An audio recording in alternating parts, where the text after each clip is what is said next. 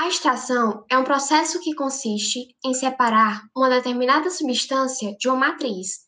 Um exemplo desse processo é a tecnologia de extração supercrítica, a qual emergiu a partir da década de 70 e surgiu como fonte alternativa para o processamento de alimentos e produtos naturais, devido à sua eficiência, alta seletividade e agilidade no tempo de extração.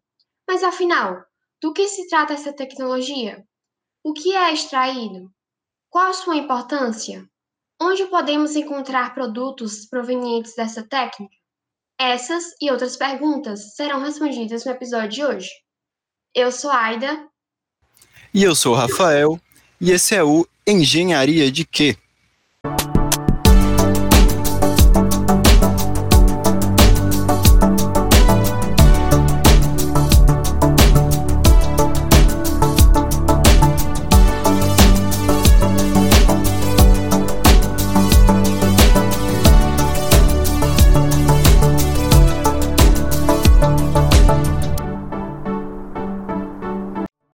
Traremos um tema em comum, porém muito interessante: a tecnologia de extração supercrítica.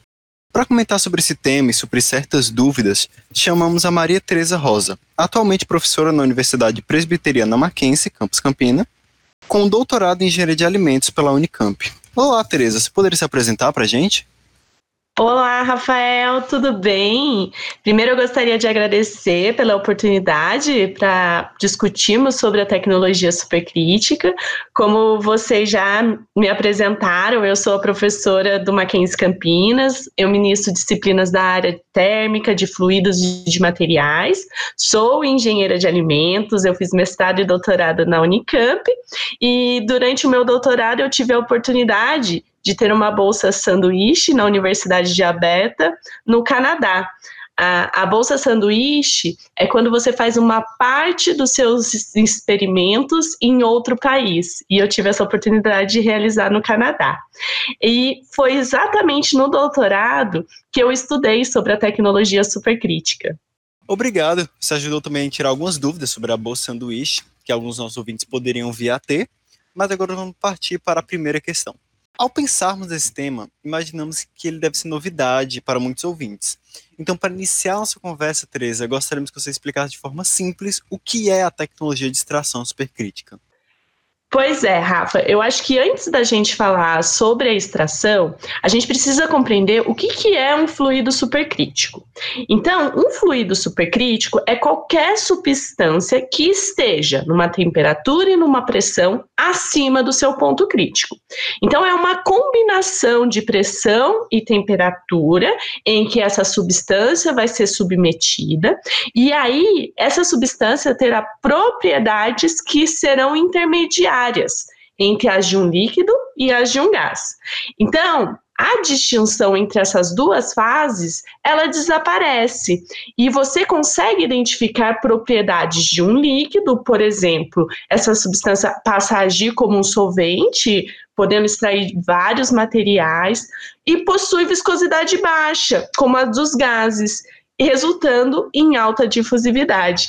E isso é muito interessante para os processos de extração.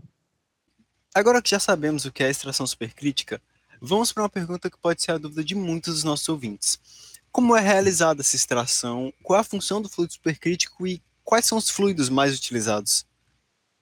Então, Rafa, de maneira simplificada, é, a gente precisa de um vaso de extração que vai ter um controle de temperatura, onde iremos adicionar matéria-prima sólida e moída, né, de maneira que aumente o contato, a superfície de contato entre essa matéria-prima e o solvente.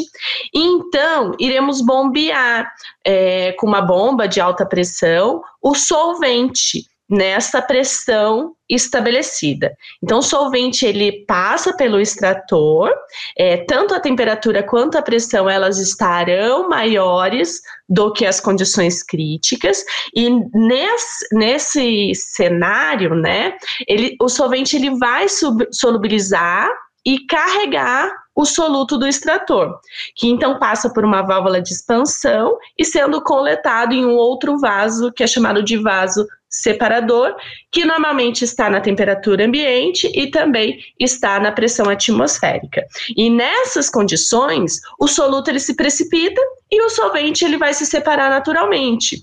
É, o solvente mais utilizado na extração supercrítica é o dióxido de carbono. Então você pensa, o dióxido de carbono nas condições ambientais, temperatura e pressão, ele é um gás.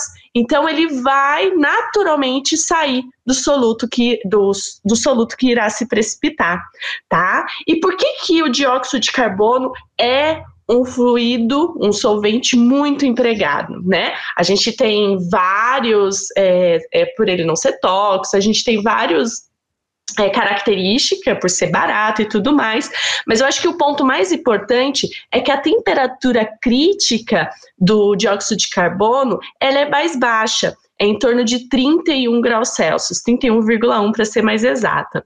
E, e, e, por ser essa temperatura mais amena, é muito interessante usar ele como fluido supercrítico. Só para vocês terem uma ideia, a temperatura crítica da água, por exemplo, é de 374 graus Celsius. Então, acaba inviabilizando o uso da água na condição supercrítica. Tereza, ainda sobre os fluidos supercríticos, como citado por você, o dióxido de carbono é uma das opções mais utilizadas, devido às suas vantagens, como possui baixo custo, não ser inflamável, não liberar resíduos nocivos e não ser tóxico ao meio ambiente. Então, quais substâncias se dissolvem neste fluido para que ocorra posteriormente a sua extração? Isso, Aida. Você disse aqui todas as características que eu queria falar do CO2 na pergunta anterior. É, justamente, ele é baixo custo, ele não é inflamável, ele não libera resíduos nocivos, não é tóxico. É, a questão é, quando a gente usa o dióxido de carbono como um solvente para solubilizar, é, a gente tem que pensar como essa molécula é. E a molécula do CO2 é uma molécula apolar. Então, ela vai extrair compostos que são apolares também. Então, se o seu composto é apolar, o dióxido de carbono vai extrair com muita facilidade. E aí eu posso trazer exemplos como os óleos, né, no geral, óleos essenciais, os óleos voláteis, que a gente pode utilizar o dióxido de carbono. Maravilha! Agora vamos partir para uma pergunta que pode ser bastante interessante para muitos de nossos ouvintes. Segundo a Betaec, que é uma startup brasileira de comunicação e ensino específicos em engenharia química, a extração de componentes ativos de substratos naturais geralmente depende de solventes orgânicos, como a acetona e o benzeno. Porém, essas substâncias são, na maioria das vezes, danosas ao meio ambiente, pois se dissolvem facilmente em água e acabam poluindo fontes potáveis. Então, Teresa, dentro das questões ambientais, você pode pontuar alguns pontos positivos e negativos da tecnologia de extração supercrítica? Aida, a tecnologia supercrítica, ela é uma tecnologia limpa, né? O solvente ele não é tóxico, não é agressivo ao meio ambiente. É bastante interessante porque você pode reutilizar esse solvente. Eu acho que este é o ponto mais importante, é, porque assim, o dióxido de carbono, a gente sabe que na atmosfera se a gente tiver altas concentrações dele, a gente vai resultar problemas até de saúde pública e vai acentuar o efeito estufa, né, com consequência para o aquecimento global. Então, ela é uma tecnologia limpa, boa, desde que você recupere este CO2. A gente não pode é, fazer o processo e descartar o dióxido de carbono para o ambiente, tá? Mas isso já está previsto, então você já recupera mesmo, porque a gente pode reutilizar o dióxido de carbono na linha né, que já passou por um processo. É, então, eu acho que assim, é uma tecnologia que tem muitas vantagens. Quando eu disse lá que o dióxido de carbono é, é uma temperatura mais amena, isso significa que o seu processo é, vai demandar de menos energia, né? E por causa da temperatura mais baixa que ele acaba operando. Tereza, você até comentou sobre algumas vantagens da extração supercrítica, mas gostaríamos de saber, em relação às outras técnicas de extração, quais são as principais diferenças entre elas e a extração supercrítica? As substâncias extraídas no processo de extração supercrítica são de maior qualidade do que as extraídas por outras técnicas? Uma das grandes vantagens é realmente o uso de temperaturas mais amenas, né? Frente a outras técnicas, se você pensar até a técnica de destilação. E isso é bastante interessante para os compostos que são termossensíveis, tá? Então você vai fazer extrair algum composto que tem sensibilidade a altas temperaturas, a tecnologia supercrítica vai ser super vantajosa. É, outra vantagem que eu também já é, relatei em perguntas anteriores é a fácil recuperação desse solvente, apenas com ajuste de pressão e temperatura. E ele pode ser continuamente reciclado e obter um produto de alto grau de pureza. Isso é muito interessante comparada com outras tecnologias, porque no processo de separar o solvente, nas outras tecnologias você acaba precisando de muita energia, é, você acaba tendo um custo e você acaba deixando resíduos, né, desses solventes que acabam sendo tóxicos no resíduo no, no, no, soluto. Então, pela tecnologia supercrítica, a gente tem um produto de alto grau de pureza sem deixar o resíduo de CO2 no produto final, visto que nas condições ambiente o CO2 ele vai ser um gás e vai é, sair da matriz.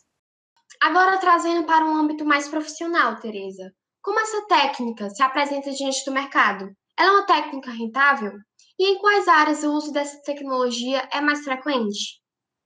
Aida, no meu doutorado, é, eu usei a tecnologia supercrítica para a formação de micro e nanopartículas. Então, é, se a gente olhar na literatura, olhar os processos, a gente pode utilizar a tecnologia supercrítica com outros fins, com outros objetivos. Mas eu acredito que o uso mais comum, que está mais estudado, é, é com relação à extração supercrítica mesmo. Tá? E a, o que sabe, a gente sabe é que essa tecnologia precisa de um investimento inicial grande para montar essa unidade supercrítica. É, mas mesmo assim a gente encontra na literatura estudos diversos que estão mostrando que este processo ele pode sim ser rentável.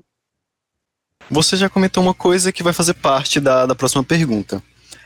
Eu queria saber, além, ainda no âmbito profissional, quais são os principais desafios enfrentados para quem trabalha nessa área? Você já comentou do custo ser alto, mas existem outras e como é possível lidar com elas? Então, Rafa, eu acho que a grande questão é que o processo requer altas pressões. E aí, a gente tem que pensar em equipamentos que vão suportar estas pressões. Então, a gente precisa de equipamentos robustos e, além disso, ter muito cuidado na operação. Então, a gente vai precisar de pessoas capacitadas e treinadas para usar essa tecnologia. Bom, Tereza, nós realizamos uma pequena pesquisa com alguns alunos do curso de Engenharia de Alimentos da UFC, que é a Universidade Federal do Ceará, e também com estudantes da área. Isso com o intuito de saber suas dúvidas e principais interesses sobre o tema. Nós selecionamos as perguntas mais recorrentes e as trouxemos para a senhora respondê-las. Uma das perguntas foi: onde podemos encontrar produtos obtidos pela tecnologia de extração supercrítica? Você pode citar alguns exemplos de produtos? É, aqui no Brasil, é, vamos, digamos assim, a gente não tem uma unidade de uma indústria supercrítica, né? Não, não para o meu conhecimento até hoje, tá bom, gente? Mas o que a gente vê é o seguinte: é, com relação a estudo, na, vamos lá, nos Estados Unidos, na China, na Europa, a gente tem essas unidades. Aqui no Brasil, a gente tem muitos grupos de pesquisas que são muito fortes na extração supercrítica. E aí eu gostaria até de, de falar do grupo da professora Maria Ângela Meirelles e dizer um estudo que ela realizou é, utilizando lá na Unicamp, na Faculdade de Engenharia de Alimentos, que ela usou a tecnologia supercrítica para extração de biotivos das folhas de artemisia. É, ela e seus alunos, né, é, sua equipe, é, é, a partir do extrato obtido por essas folhas de artemisia, é, uma empresa, a Cosméticos do Bem, que é uma empresa filha da Unicamp, ela participou desse processo de invenção e licenciou a patente. E ela desenvolveu três produtos de dermofitocosméticos sustentáveis, né? Uma loção repelente que diminui impactos dermatológicos, como alergias e dermatistes, é, um sérum facial rejuvenescedor com potencial cicatrizante e um sérum antiacne que diminui lesões e tem potencial de redução de cicatrizes. E além disso, a empresa ela está hoje estudando a questão de produtos com potencial anticoronavírus que estão em fase de testes, tá? Então, se a gente pensar, é, o, eu vou usar dióxido de carbono para extrair um composto de interesse. Isso a gente já tem no Brasil, vários compostos é, biocompostos que são importantes para a nossa saúde que são utilizados esses extratos por outras empresas para fazer outros produtos. Mas aqui no Brasil, apesar da gente não ter, a gente poderia, por exemplo, citar, lembra que eu falei, o CO2 é ótimo para extrair óleo? Então a gente podia fritar a batata frita sem óleo e ela extrair o óleo dela. Tá? A gente poderia, por exemplo, extrair a nicotina do cigarro é, então, tem um, tem um cigarro sem nicotina. Por exemplo, você trata o, o, o café. O café tem muita cafeína, você passa a, o, o, solvente, remove essa cafeína e você vai ter um café com todos os aromas, com os sabores do café, mas sem a cafeína. Então, a gente tem vários produtos que podem ser utilizados, é, ser processado pela tecnologia supercrítica. Como já foi comentado, você disse que não existe nenhuma empresa ou indústria no Brasil que utiliza a tecnologia de extração supercrítica mas fora do Brasil, em outros países, uh, elas existem? E se existem, qual a finalidade delas? Então, Rafa, devido a essas características do extrato que é obtido, como a ausência de solventes tóxicos, elevada concentração desses compostos bioativos, é, os extratos eles têm sido empregados nas mais variadas indústrias, de alimentos, de cosmética, indústria farmacêutica, indústria química, por exemplo. Agora, para finalizarmos, gostaríamos de realizar uma pergunta direcionada a essa área de atuação, já que pode ter despertado interesse em muitos dos nossos ouvintes. Afinal, que caminho é preciso seguir para trabalhar na área de tecnologia de estação supercrítica? Aida, é, eu acho assim, precisa ser engenheiro, né, para conhecer essa técnica. Então, os engenheiros que acabam atuando mais são os engenheiros químicos, os engenheiros de alimentos. E, e eu acho assim, se a pessoa quer trabalhar neste ramo, é, valeria a pena uma pós-graduação, fazer um mestrado para se envolver mais com a tecnologia e aprender mais sobre ela. Acho que um caminho interessante. Com isso, chegamos ao fim de mais um episódio, no qual tratamos sobre um tema pouco abordado, porém muito interessante, que é a tecnologia de extração supercrítica. Gostaríamos de agradecer à professora Maria Tereza por ter estado conosco e compartilhado seus conhecimentos sobre a extração supercrítica. Tereza, gostaria de se despedir?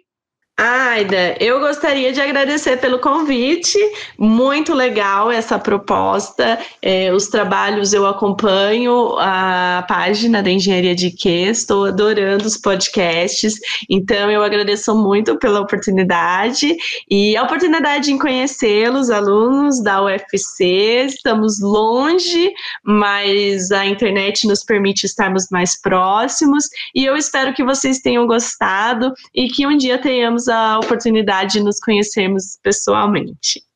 Esperamos que esse episódio tenha sanado as dúvidas e despertado a curiosidade dos ouvintes para que eles busquem mais sobre o tema e propaguem as informações compartilhadas hoje. Novamente, obrigado, Tereza, obrigado a todos os nossos ouvintes.